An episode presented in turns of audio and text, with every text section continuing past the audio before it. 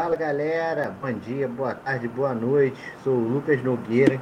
Estamos aqui novamente, mas dessa vez para falar do que realmente importa. No programa anterior, vocês puderam ver aí a, nossas projeções sobre a Série A, mas Série A, com todo respeito, ninguém liga para a Série A. Na verdade, não devia. Eu, como torcedor do Vasco, decreto que nem deveria existir Série A mais. Não tinha que. Série A tinha que ser abolida e a gente falar somente do que interessa. Da segundona, falar da Série B que também irá começar nessa segunda semana do mês de abril. E melhor, né? Que o Vasco abrir a Série B. Olha só que coisa maravilhosa. Um time que aprendeu aí a caminhar nas divisões subalternas do futebol brasileiro. Vascão queridão da Gama vai abrir a Série B. Brincadeiras à parte, né? No programa de hoje vamos falar sobre a Série B, mas não só sobre o Vasco, né? Vamos aí comentar um pouco sobre as possíveis surpresas, os favoritos, né? Que para mim o Vasco está longe de ser favorito para subir na Série B ainda. É, comentar aí quem pode cair né, os candidatos. Enfim, muita coisa a gente vai ver no programa de hoje. E aí, para essa empreitada de hoje, estou ao lado do meu fiel escudeiro Fred Santos. Diga aí, Fred, tá ansioso, tá empolgado para segundona? Você também tem assuntos aí urgentes e interessantes na segundona, hein? Fala, meus queridos. Bom dia, boa tarde, boa noite. Voltando com tudo esse programa aí, o podcast. E falar de campeonato de verdade, né, Lucas? Falar do que realmente interessa, do que realmente o povo quer ouvir. É, assunto tem 38 rodadas de, de, amplo, de amplo entretenimento, com bastante tortura visual. Mas vamos para cima que esse ano, com fé em Deus aí, nossos clubes vão é, nos, nos dar um presente no, no final do ano né? Mas é uma série B muito difícil, muito muito brigada, vai ser muito disputada, muito jogo ruim, muitos erros de arbitragem, mas estamos tamo, tamo aí, estamos vivendo e preparar o psicológico, porque esse ano vai ser apertado, né? Novembro é caixão e vela e pronto. É, rapaz, vamos ver aí o que, que vai acontecer. E aí, para me acompanhar também, nos acompanhar no programa de hoje, estou aí acompanhado do Guilherme Monteiro, que sabe o que é uma Série B. Ele está na Série A, tá dando risada, que tá com dono novo, aquele negócio todo. Mas nós aqui de baixo, Guilherme, estamos só falando assim, igual um, um samba antigo que tinha na Bahia. Venha, venha, venha, venha. Estamos te esperando, Guilherme. Guilherme. E aí, não vai vir com a gente, não? Bom dia, boa tarde, boa noite. É, olá a todos, a Lucas Fred, todos os nossos ouvintes. É, né, falando mais um ano uma, de uma famigerada Super Série B, né? Que agora a gente vai ter essas atualizações é, de conceito de Super Série B todo ano, né? Porque todo ano sempre vai ter algum grande, ou seja ele subindo ou caindo, uma, uma equipe de muita tradição dentro do, sua, dentro do seu dentro da sua região. Uh, mas assim, essa série B a gente tem tudo para ver. É também um nível bem ruim. Eu acho que a expectativa gira muito mais em torno dos grandes nomes que estão envolvidos, mas esses grandes nomes também não passam por bons momentos. O Vasco estava num lodo, mas a gente a gente já sabe que agora com a 777 Partners você tem uma perspectiva de melhora. Enfim, daqui a pouco a gente também se estende para outros clubes. Mas a gente também sempre vê equipes emergentes é, legais de, ver, de se acompanhar por todo o campeonato, né? Principalmente o CRB e o CSA, que são clubes que sempre estão ali chegando perto, é, batendo na trave nos acessos. Você também tem algumas perspectivas de, sei lá, um operário de Ponta Grossa, quem sabe, um Vila Nova, enfim, Guarani, que também está sempre no bolo. Descer. E a gente também tem, obviamente, aqueles personagens, cartas marcadas, né? De disputa de rebaixamento, né? O Criciúma, enfim. Daqui a pouco a gente vai dissecar com mais calma sobre os 20 clubes que integram a grande Série B de 2022. Guilherme antecipou um pouquinho aí do que a gente vai tratar. Então, no nosso primeiro bloco, sem mais delongas, vamos iniciar falando aí, hum, apontando, na verdade, os favoritos, né? Antes de começar a Série B, todo mundo olha e vê Cruzeiro, Grêmio e Vasco e colocam como os favoritos a subir. Ano passado a gente viu que isso não funcionou legal. O Cruzeiro fez uma campanha péssima, o Vasco fez uma graça, mas também morreu logo. Dá para apontar ainda, Fred, olhando os, esses três clubes como os francos favoritos da Série B ou você acha que o buraco vai ser mais embaixo? Eu já vou adiantar a minha opinião. Eu, eu digo que o Vasco corre por fora. Cruzeiro e Grêmio para mim são favoritos. E para você? Em camisa, sim, sempre. É, eu acho que o único time que eu vejo, é, eu já vejo na Série A é o Grêmio. O único. Mas é, o, o, Cruzeiro é, tá vindo de uma reformulação grande. Tá com, com essa gestão nova aí do Ronaldo. Tem alguns no, bons nomes, o Vitor Roque, né, o Edu, que, que tava no Brusque, vem uma, uma, uma boa Série B. Mas no mais, é um time assim, é, vai dar um trabalho, é competitivo. Eu ainda não digo que é um time de subida. É, chegou na final do Mineiro, mas sem condições. É, jogou contra um time muito, muito, muito superior. É, Cruzeiro vai, eu acho que o Cruzeiro ainda vai se reforçar, ainda vai chegar ao seu nível é, desejado. Vai dar trabalho para ganhar no Cruzeiro no Mineirão. Vai ser um time a ser batido no Mineirão, a meu ver. Um time muito bom é, dentro dos seus domínios. É, o Vasco, é, ninguém sabe, na verdade, o que esperar do Vasco. Eu acho que o Vasco é uma incógnita muito grande. Né? Confiar sempre no Nenê, que vem fazendo já umas temporadas que tem jogos que ele é o cara do três pontos, tem o Gabriel Peck ali, que muitas vezes se esconde. É, tem o Yuri, que me, me, me agrada bastante, para mim foi a principal contratação do Vasco, é, é o volante Yuri. É, o Grêmio tá um time, para mim, acima de uma Série B. Eu, eu digo aqui que o Grêmio é um time melhor do que o Juventude, do que o Cuiabá na Série A, em relação a, a, a nomes e a, e a, maneira de jogar. É, o Vasco tem tudo, por exemplo, para começar a, ir bem na, na, série, na Série B, porque vai jogar, já vai pegar o Vila Nova, né? A torcida tá, deve encher o São Januário. Nada melhor que começar com a vitória. O Raniel aí esperando dar a volta por cima na, na, na sua carreira. Mas eu vejo o Vasco ali demorando um pouco para engrenar, como é de costume. Mas esses três, sem dúvidas, quando começar o ano, de qualquer competição que eles vão disputar, pela camisa que tem, dentro, dentro de uma Série B principalmente, o Vasco com certeza é, é favorito. Mas a gente sabe que o Vasco é o Vasco, né? É, Vasco, tudo, tudo. A gente pode esperar bom. tudo antes, do antes Vasco. Assim, só para ajudar o Fred aí que ele falou da torcida do Vasco. O Vasco vendeu apenas 3.500 ingressos no jogo de sexta-feira. E hoje, amanhã já é quarta-feira. Então é um quórum bem baixo. A torcida do Vasco tá bem pés no chão em relação à temporada passada, que estava bem mais empolgada e bem confiante no acesso.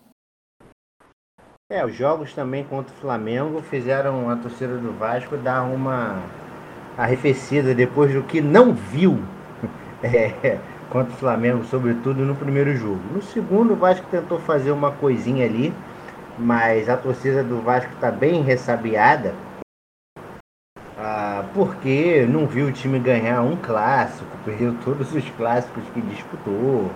E se a gente for colocar o parâmetro do clássico é o parâmetro mais próximo que se tem do nível de Série B, então a torcida ainda vai pegar, demorar para pegar um pouquinho no breu. Vou voltar a falar do Vasco, evidentemente, mas eu queria falar um pouco sobre esse Cruzeiro aí que o, que o Guilherme, que o Guilherme não, perdão, que o Fred comentou. O Cruzeiro para mim é um time que apresentou ter um, um, um conjunto uma formação, um tático muito bem preparado pelo seu técnico. pelo Pesolano, salvo engano. É, é um uruguaio, técnico novo, estava lá no futebol mexicano e tal. Você já via um Cruzeiro mais bem postado é, dentro do campo, um Cruzeiro com atitude, Cruzeiro com imposição. Jogou um... Ah, tem, teve o fator clássico contra o Atlético? Teve, mas fez o que dava para fazer e fez bem. Então, pensando nisso, aplicando numa Série B, acho que dá para o Cruzeiro sim, ter, o torcedor cruzeirense ter bastante confiança de que dá para subir com reforços pontuais, mas que com o que já tem já dá para dar uma boa largada. Pedro Castro, que era do Botafogo, que fez uma boa Série B no Botafogo. Ah, o Edu, como o Fred falou, né? Que foi artilheiro da Série B passada.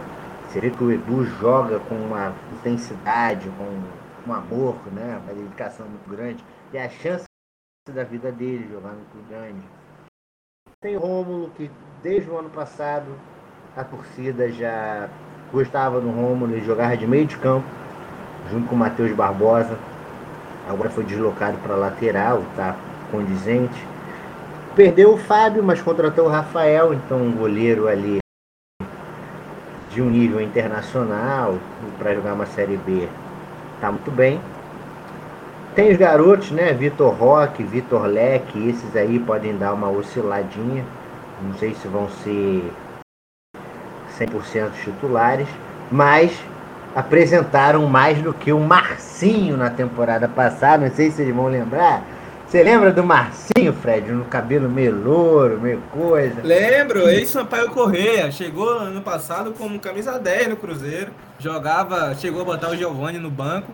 É, eu achava até ele um bom jogador, né? Ele veio de boas atuações no, do Sampaio Correia, mas depois que vestiu a camisa celeste, a camisa deu uma pesada aí. E perdendo espaço. Pesou, pesou, pesou bastante. Então o Cruzeiro tem nomes aí ah, interessantes para pensar na Série B. Lógico, precisa de reforço também, como o Vasco precisa. Mas acredito que pelo padrão que eu vi do time, é um time que sai na frente. O outro time aí que sai na frente, né? Não precisa nem comentar muito, é o chovendo molhado, Grêmio, comandado por Roger Machado querido da torcida do Bahia, para não dizer o contrário. Torcida do Bahia no primeiro momento, hein, Fred? Com o Roger era uma coisa, né? Era um amor. Bahia vai para Libertadores e tudo mais. Depois começaram as cornetas, mas acredito que no, no Grêmio o Roger tenha tudo para fazer um trabalho tranquilo de subir o Grêmio para para a primeira divisão. Né? O Grêmio que ainda manteve ali a base de Jeromel, né? Diogo Barbosa lateral, Diego Souza arrancando e fazendo gol. Aí, quantos gols você acha que o Diego Souza vai fazer nessa Série B, Fred? Fala comigo. 15 a 20. Diferenciado demais. Guarda, guarda um 18, 19 aí, tranquilamente. Estando bem inteiro fisicamente Diego Souza guarda uns 18, 19 tranquilamente. Ah, o Grêmio ainda manteve ali o, o, o, substituto do Diego Souza, né? O, o Churinho, o atacante. Eu gosto desse atacante, o atacante interessante. Ah, pô, o Churinho saiu, o Churinho foi jogar no Atlético Goianiense.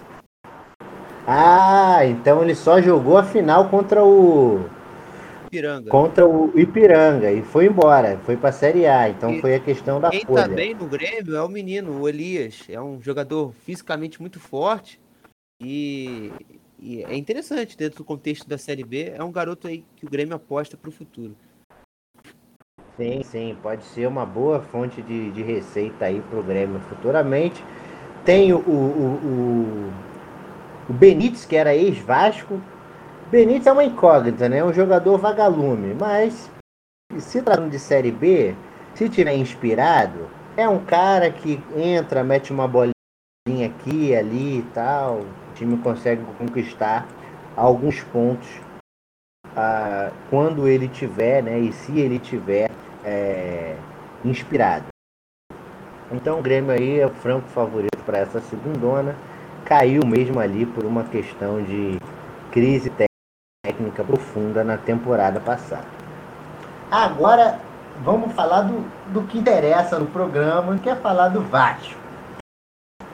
Antes de eu falar do Vasco, e aí, Guilherme, o que, que você vê desse Vasco para essa Série B? Você, você, no, no, seu comentário inicial, você falou aí da 77. Eu gostei de algumas contratações que a 77 fez, sobretudo a contratação de um chileno, contratação de um chileno chamado Palácios. Ele foi foi destaque lá no futebol chileno, não conseguiu rodar no internacional, mas se tiver acolhimento do técnico, tiver espaço, tempo para se desenvolver, eu acho que é o meio de campo que o Vasco precisava, e não dá para depender do Nenê em 38 jogos. Mas e você, Guilherme, o que, que você está vendo aí desse Vasco para essa segunda divisão? Assim, é um clube que é, pensamento do Vasco parece estar mais adequado à, primeira, à segunda divisão, perdão. É, você vê todo, tudo, as contratações, o Vasco está investindo nos estaduais. É, você vê a contratação do Eric Matheus, do Zé Vitor, que foi destaque no Marcílio Dias. Então, é, você vê que tem algum fundamento aí na janela que o Vasco está fazendo agora. Mas eu acho que a gente também tem que falar do campo, que ele é, ele é o que prevalece no futebol. E, assim, o que o Vasco demonstrou foi um pouco negativo. É, o Zé Ricardo teve um começo ali. Um pouco negativo, bom, não. Totalmente negativo, ah, com todo respeito. Tudo bem, é a tua visão. É porque assim, mano, é porque eu divido até, o Carioca do Vasco até o jogo do Botafogo e o pós-jogo do Botafogo, por incrível que pareça. Assim como todo ano o Botafogo é um gato de sapato, um Botafogo é, um, é uma pedra no sapato do Vasco. Perdão. É, até ali, o, o, Carioca do Vasco era de um futebol legal, bem jogado, atraente. E após aquele jogo que o Vasco perdeu, o Vasco começou a jogar muito mal. É, o jogo, Raniel e Nenê, principalmente nas situações de jogos de contra-ataque, até porque o Vasco teve que usar muito esse tipo de jogo por causa que enfrentou os clássicos pesados contra o Fluminense, contra o Flamengo, teve que jogar pela Copa do Brasil e você viu muita limitação do Vasco nesses contextos. Então, é, eu acho que o Zé Ricardo, principalmente, é, tem que corrigir esse tipo de, de momento do jogo. Porque isso vai ser recorrente na Série B. O Vasco vai, vai ficar na frente num jogo e vai tentar se fechar. E nas transições vai tentar contra-atacar e fazer o resto do jogo dele funcionar. Só que Nenê não está conseguindo dar conta de puxar transição, não está conseguindo dar conta de prender a bola, segurar o jogo, acalmar o jogo.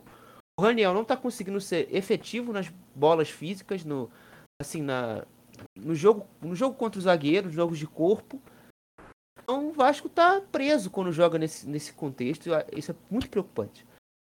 E na parte ofensiva, a gente vê também uma equipe que tenta sempre jogar pelo lado.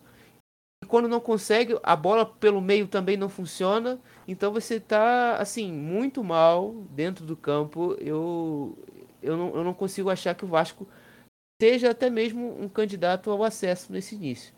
Mas é Série B, é, esse campeonato é louco. Na, na 14 rodada da temporada passada, eu pensei que o Botafogo ia para a Série C.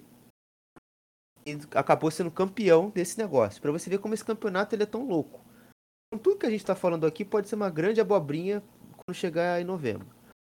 Mas enfim, o que está posto até hoje, dia 5 de abril, é isso. O Vasco que tem muita dificuldade de, organização ofensiva. O Vasco que tem dificuldade de puxar contra-ataque o Vasco que tem ali pontualmente na sua defesa, com o Ulisses que jogou um período, com o Quinteiro, o Anderson Conceição, como os grandes jogadores do, desse primeiro semestre, na minha visão, foi o, os jogadores mais regulares nesse primeiro momento, nesse sentido defensivo, o Vasco está razoavelmente bem. O Edmar também tem uma participação importante, o goleiro Thiago Rodrigues começou meio oscilante, mas depois foi bem. E agora o Vasco está lentamente tentando se acertar na parte ofensiva. É, na parte, quanto à parte defensiva, eu acredito que o Vasco precisa melhorar na, nas laterais. É, o Everton não dá. Riquelme, Riquelme dá conta. O Everton, o Everton acho limitado. O Everton não dá. Eu prefiro até voltar a ter um Léo Matos na direita, por incrível que pareça, para dar uma estabilidade maior ali. Um balanço defensivo melhor e colocar o Riquelme na esquerda no lugar do Edmar. Que o Edmar ele não cria, não marca, não faz nada. Ele é um. ele é um, um, um homem de confiança do Zé Ricardo. Parece que o Zé Ricardo trouxe o Edmar e tal, convenceu ele de vir para o Vasco, mas o que o Edmar mostrou até Cara, agora foi nada. Ô Lucas, eu, eu, eu, eu tenho uma ressalva sobre o Edmar, que, cara, o Edmar foi o melhor lateral esquerdo da Série B em 2019. Não sei se foi ele ou se foi o Sander, mas ele fez uma boa Série B. É, é isso que eu falo, jogar num time arrumado, com esquema já pré-definido e já no entrosamento é muito bom, porque o Edmar não era tão é, frágil assim como era no Bragantino, não. Eu, eu lembro do Edmar é, fazendo bons jogos pelo Bragantino, tanto na Série B quanto na Série A. Né? Inclusive, a Série B de 2019 reafirma que ele fez uma baita Série B. E no Vasco, simplesmente, claro, jogar tem a diferença de times, mas o Edmar tem se mostrado uma grande decepção. Uma grande decepção. Então, pensando em corrigir aí, até porque a fase, esses laterais não colaboraram muito na fase ofensiva, dependendo do Bruno Nazário, não dá. É um cara que vai ser bom. Vamos ver se esse Palácios vai ganhar é, tempo para jogar ali na frente, eventualmente com o Peck, né, que vai fazer aquela a ponta, é, o Raniel ali na frente. O Zé Gabriel é um cara que para mim ali vai ser uma disputa boa, mas que tende a ganhar a posição. Beleza, Yuri. Vasco. É. E... Acho que é até um ponto legal para se falar, porque assim, o Vasco ele começou a temporada com Yuri Lara é, e Juninho, aí o Yuri se machucou, aí veio Matheus Barbosa e Juninho, Matheus Barbosa catastrófico. Catastrófico, acho que é a palavra para definir. E chegou o Zé Gabriel e o meio-campo do Vasco teve alguma vida, teve alguma dinâmica legal. O Yuri tá voltando agora, eu concordo contigo, vai ser uma disputa bem legal entre o Yuri e o Zé Gabriel nessa temporada. Talvez até os dois juntos é, poderiam jogar, mas não sei o que, que o Zé Ricardo pensa é, em jogar com três, com três médios, né? Dois, dois primeiros volantes e um segundo, que seria o Juninho. Não sei. É, pode ser que ele jogue com três meio-campistas ali, né? O Juninho fazendo um pouco mais a saída e dois mais na contenção. Mas assim, se ele ficar com dois mais na contenção, continuar com o Edmar, que não contribui em nada ofensivamente, o Everton aí assim, assim em condições. Então, se ele for colocar dois volantes, ele tem que colocar pelo menos um lateral que saia mais. Enfim, é, o Juninho, né? Você citou, Guilherme, para mim também foi jogou bem, teve, conseguiu ter uma regularidade você vê aí alguns jogos do Vasco, teve uns jogos aí contra o Flamengo, né? Que foi o último parâmetro que a gente teve.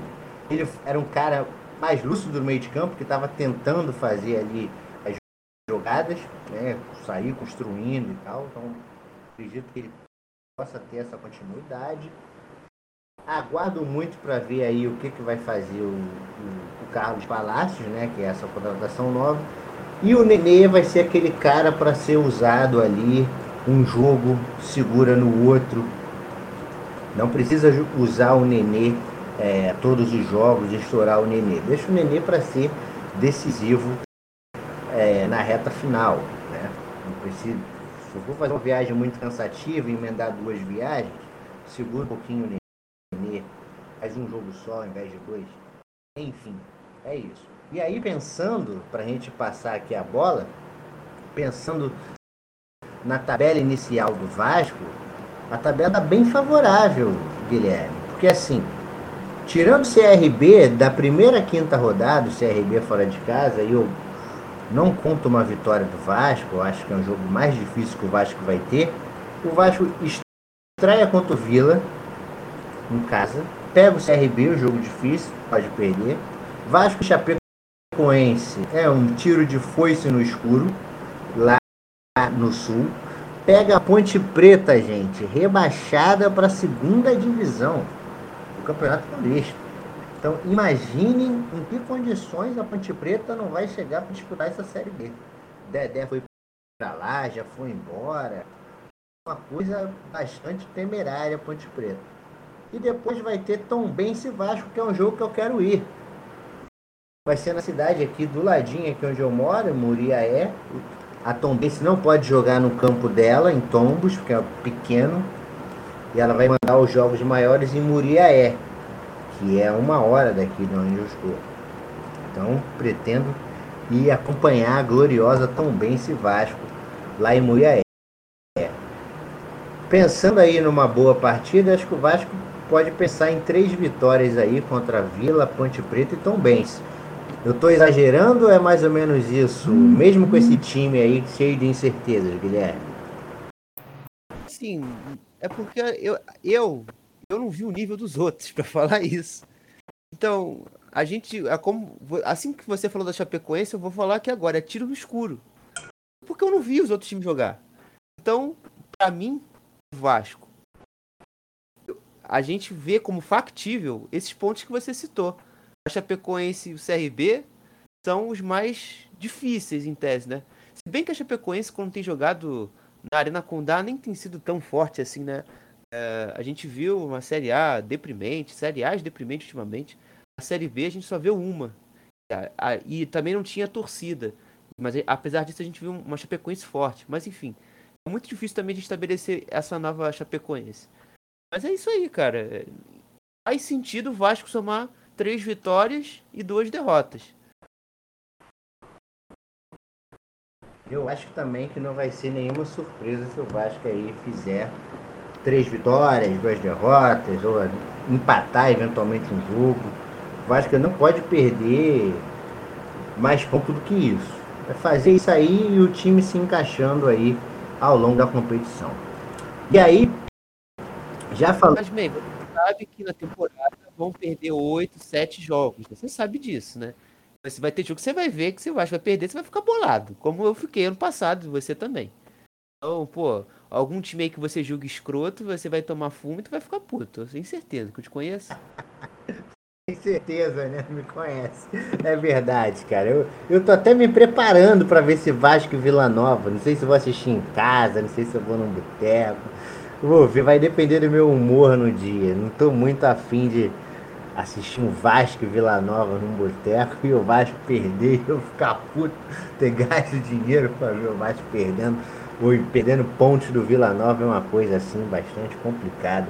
Embora eu goste muito do Tigrão. E então, fechamos aí o nosso primeiro bloco sobre os favoritos.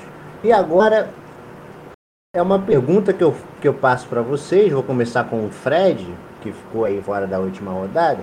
Fred, para você, quem pode ser as surpresas que podem brigar pelo G4 e passear, ou brigar pelo G4 ou quem sabe subir ali além desses três que a gente citou? Quem pode surpreender? Ah, para mim, é, o CSA, CRB, Guarani e o Sport. Né? É, são esses quatro clubes para mim que vão surpreender na Série B. Vão correr por fora ali. É, coloco até CRB e CSA à frente de Sport e, Guarani, porque pelas campanhas que eles vêm fazendo. CSA e CRB, é, para mim, é os dois times que mais entendem de Série B e sabem como jogar ela. São dois clubes estruturados. O Guarani também. Vem, vem... irmão. Se o CRB não entender de, Série B, é esculacho. O CRB tem 32 participações de Série B, meu irmão. O time não, mais mas o que, eu, o, que eu, o que eu me refiro é. Não, eu é, sei, é eu sei, mano. Eu só, do processo, só, né? Eles vêm não, eu jogando. Sei, eu tava só endossando a tua fala. Sim, isso. claro, mas porque competir é uma coisa. Uma coisa, brigar por algo é outra, mas fico entre Guarani, o meu clube, é, Esporte Recife, CRB e CSA. Pra mim são os quatro, eu vou correr por fora aí. É, e o Bahia também, não vou descartar o Bahia, porque o Bahia, é, na Fonte Nova, gosta ou não, é difícil de ser batido.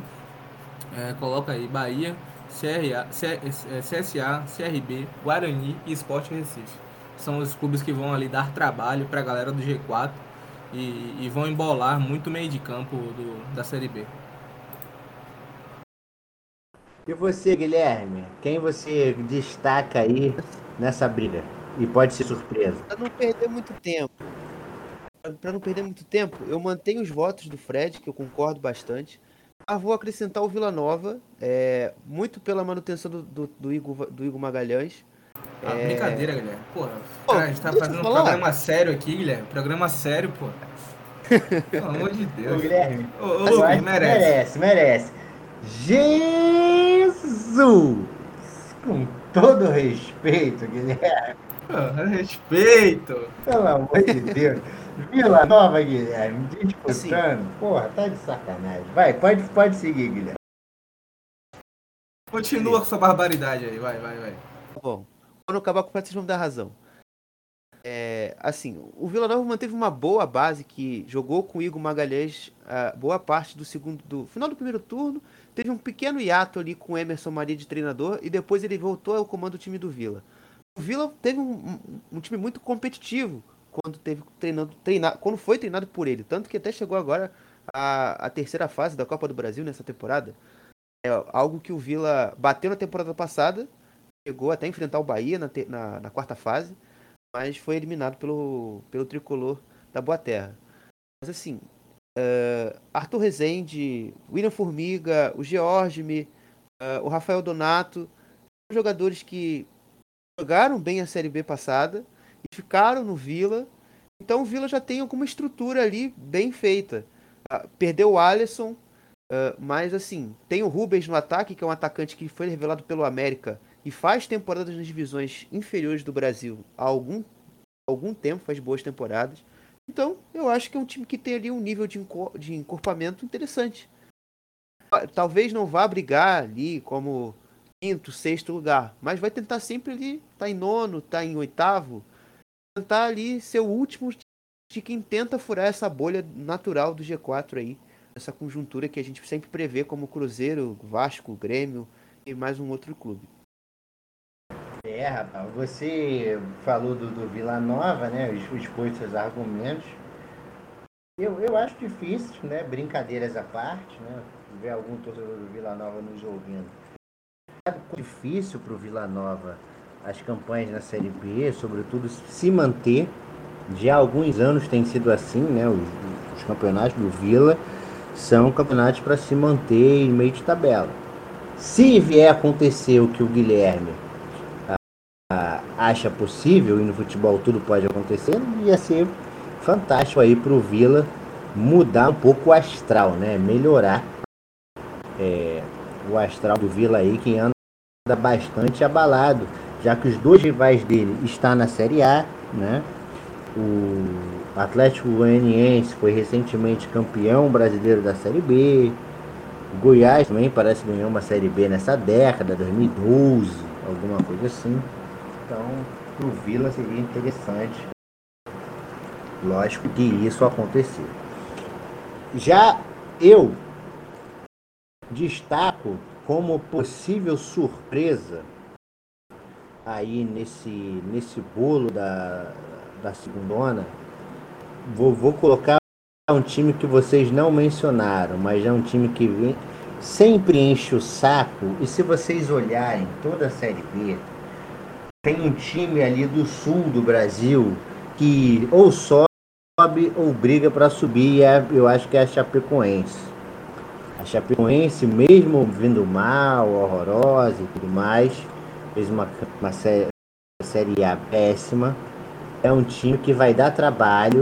Nesses joguinhos aí, Chapecoense Criciúma, Chapecoense Ituano, Novo Horizontino, eu acho que ela vai correndo por fora, fazendo os pontinhos dela, que vão colocar ela ali na, na disputa e que podem fazer dela eventualmente uma uma surpresa de chegar à segunda a, a primeira divisão. Eu destaco aí também o CRB e o CSA, como vocês bem falaram. Um pouco mais, um pouco mais o CSA. É, o Guarani é uma incógnita, pode fazer uma boa campanha, mas também pode ficar ali na, no meio de tabela. E aí, já antecipando já a próxima pauta, os candidatíssimos para mim ao rebaixamento vão ser aí na respectiva ordem. Candidatíssimos ao rebaixamento, para mim. Londrina, Novo Horizontino, a gloriosa Tombense E aí eu acho que a última vaga ali pode ficar com a disputa ali vai ser dura entre Ituano e Criciúma. Eu coloco esses cinco clubes como os candidatos aí ao descenso, pelo menos a ficar ali no bolo ali. Alguns deles com certeza vão cair. E para você, Fred, quem você destaca ali no descenso para ficar no bocão ali da Série C? Olha, para mim, rebaixado para a Série C do brasileiro vai ser. É, cara, eu não sei se o Ituano desce não, porque esse, essa, turma de São Paulo aí injetam dinheiro nesses clubes menores no interior. Vamos ver aí. É, mas é, Tom Bense, né? Brusque, Criciúma e Londrina. Eu não acho que o Novo Horizontino vai cair, não, porque o Novo Horizontino, como eu falei, é um time que, apesar de ter feito uma, uma série, um paulista ruim, tem tudo para se ajustar durante o campeonato, porque é, vem fazendo umas contratações boas, né? Contratou o Diego Torres, ex-CRB, é, né? Contratou o Ronaldo, é, que foi há pouco tempo artilheiro do Paulista. É, tem o Gustavo Bochecha, do, do Curitiba. Então, é um time que pode surpreender sim, ainda durante o campeonato.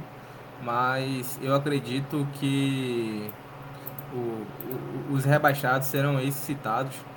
É, Criciúma, Londrina, Tombense e Brusque. Bom, para dar o meu voto, eu, eu vou dar. Eu vou dar minha, a minha opinião.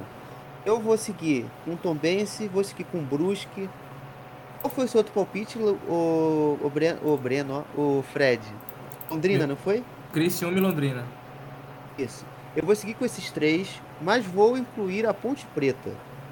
Porque assim, assim como a gente falou do, do passamento de recado da série, da série B para o Atlético Paranaense, a gente tem esses recados sendo enviados constantemente para Ponte Preta na Série B. Eu acho que quando você busca muito uma coisa, você consegue. O rebaixamento à Série A2 do Paulista não foi por acaso. A Ponte já tem com assim, um clube estruturalmente, uma dívida realmente que incomoda um bom projeto do, do clube. Enfim, a Ponte vem passando por momentos delicados.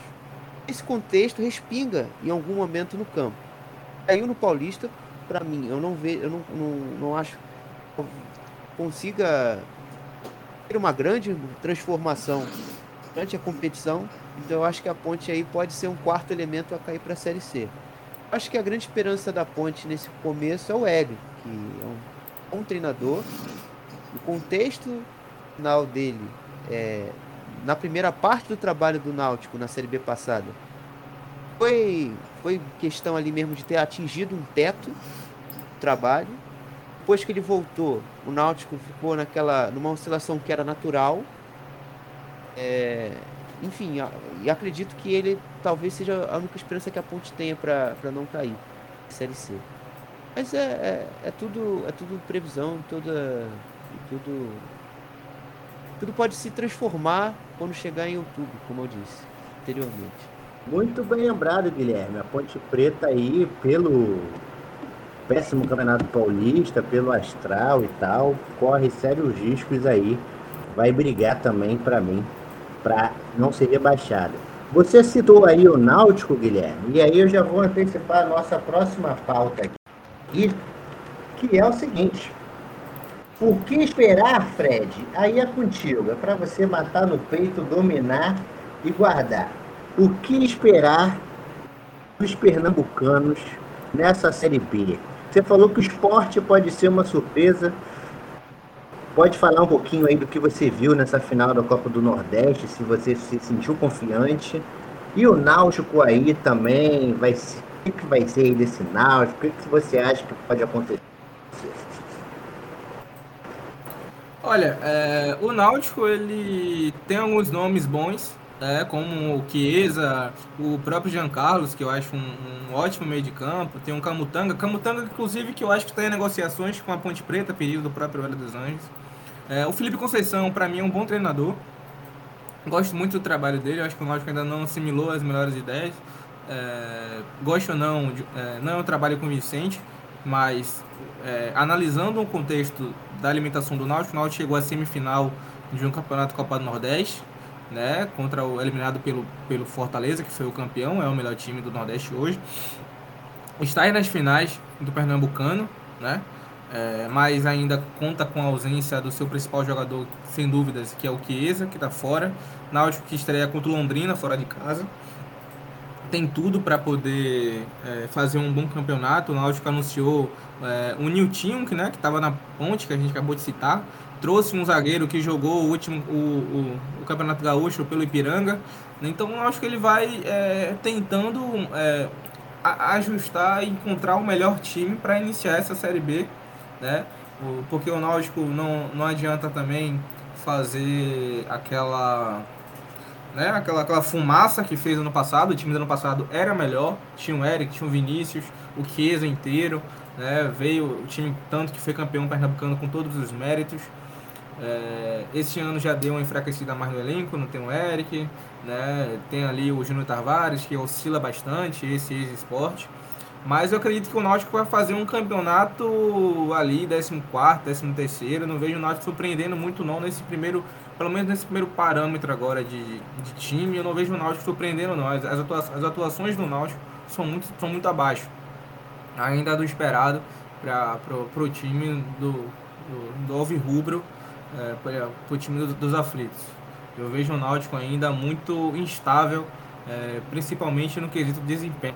É, tem jogadores interessantes para uma Série B, como eu citei, mas é, o Náutico, é, para mim, ainda não é, não é surpresa e, para mim, deve fazer uma Série B é, ok, né, digamos assim, sem sofrer tanto, mas também sem buscar tanto, até porque o elenco, para mim, não permite isso.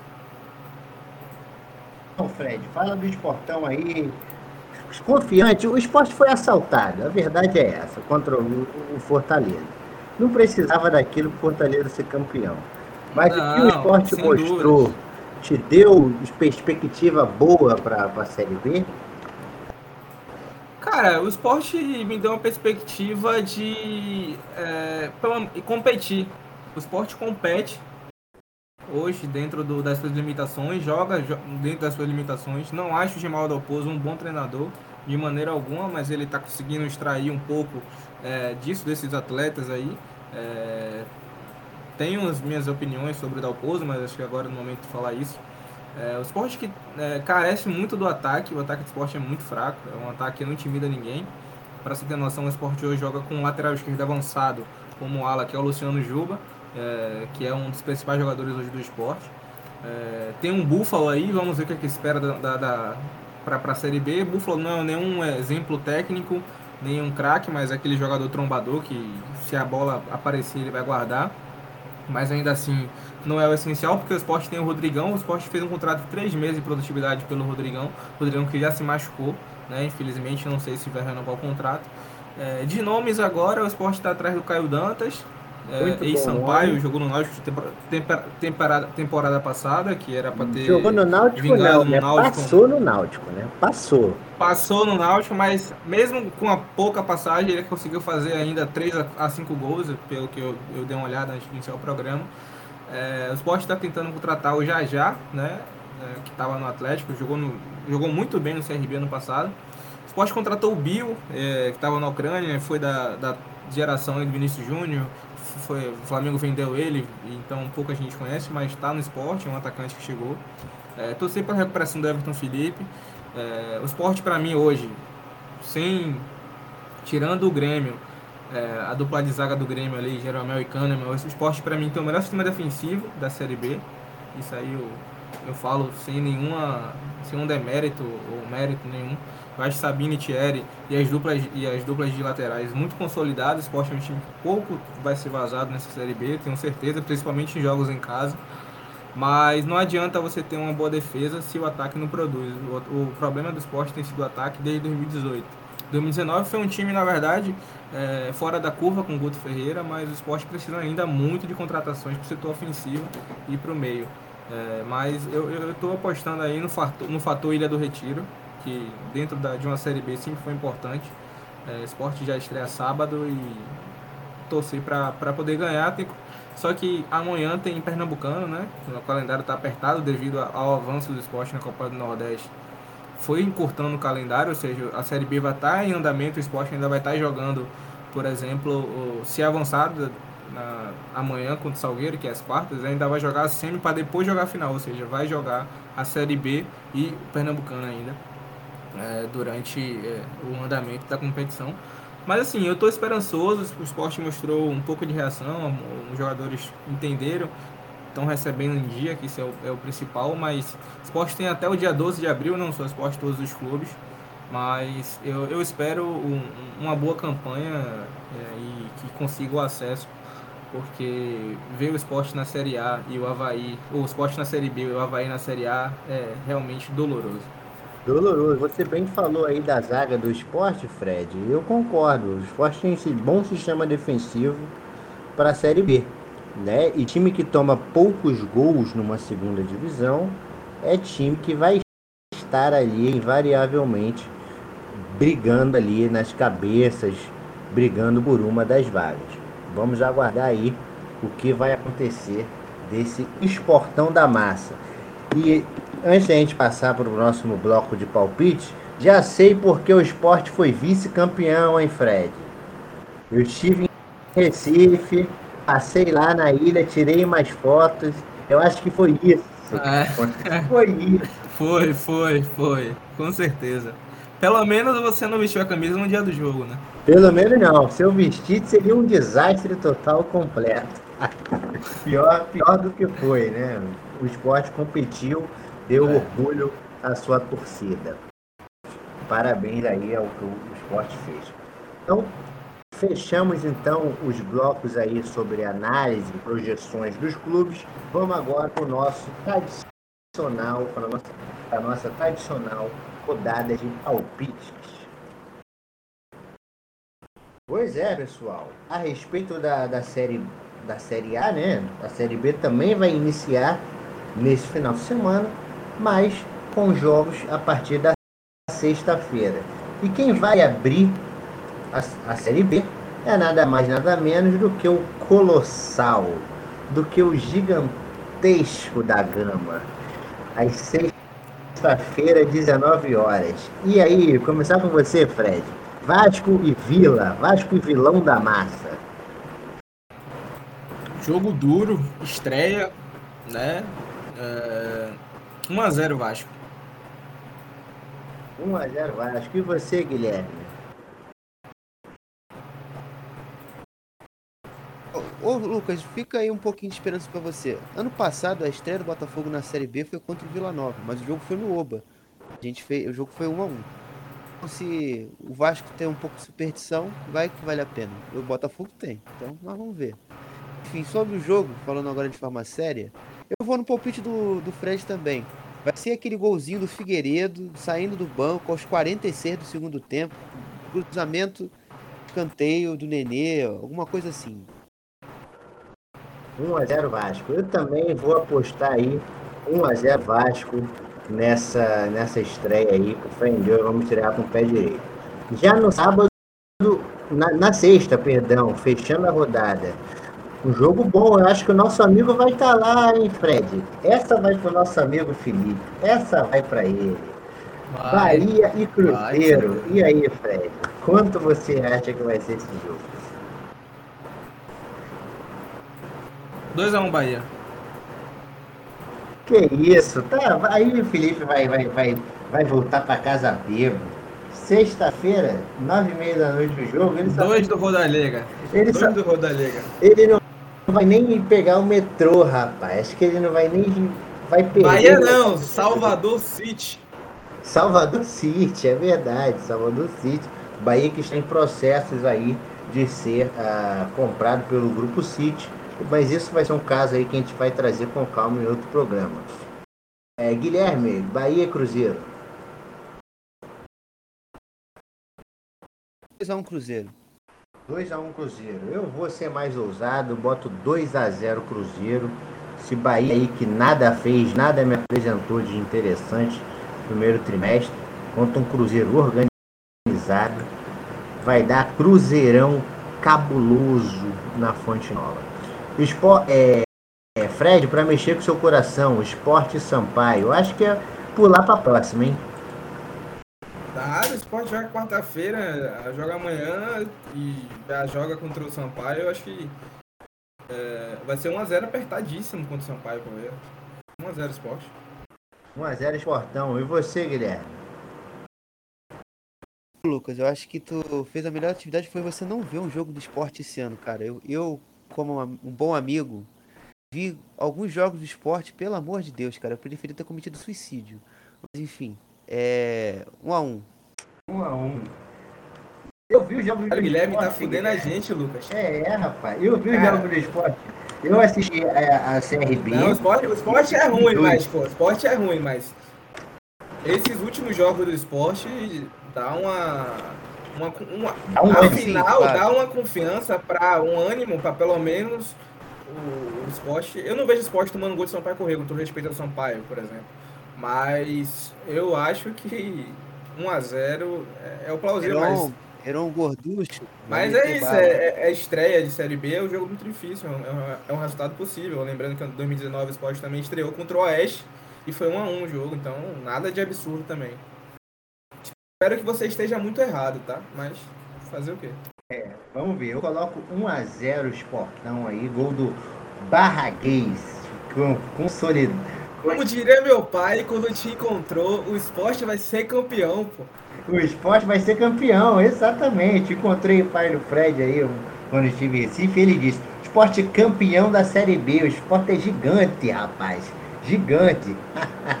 que o esporte seja campeão da Série B, contanto que o Vasco suba, tá tudo ótimo. Vamos embora. É... Para fechar aqui a rodada de palpites aqui, Ponte e Grêmio. Ponte Preta e Grêmio. Diga aí, Fred. 2x0 Grêmio. É, eu acho que o Grêmio vai ganhar 3 x 0 fácil. Diga aí, Guilherme.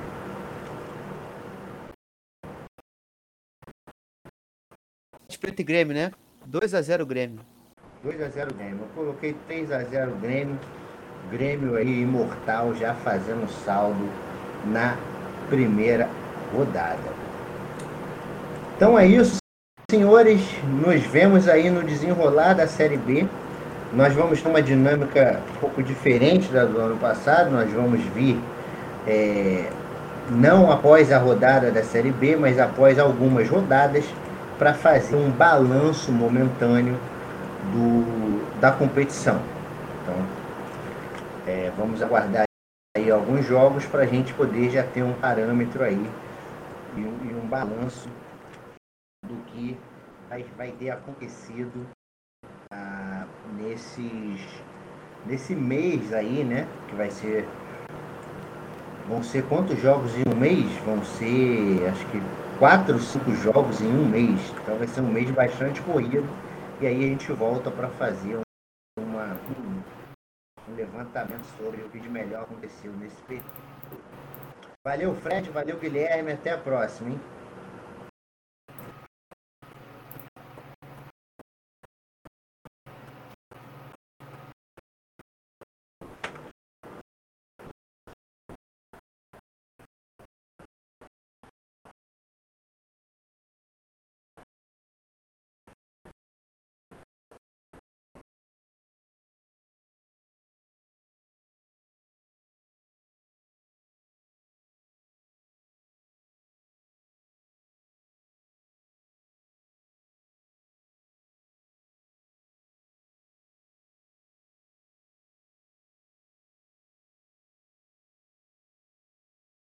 Porra, acabou, porra.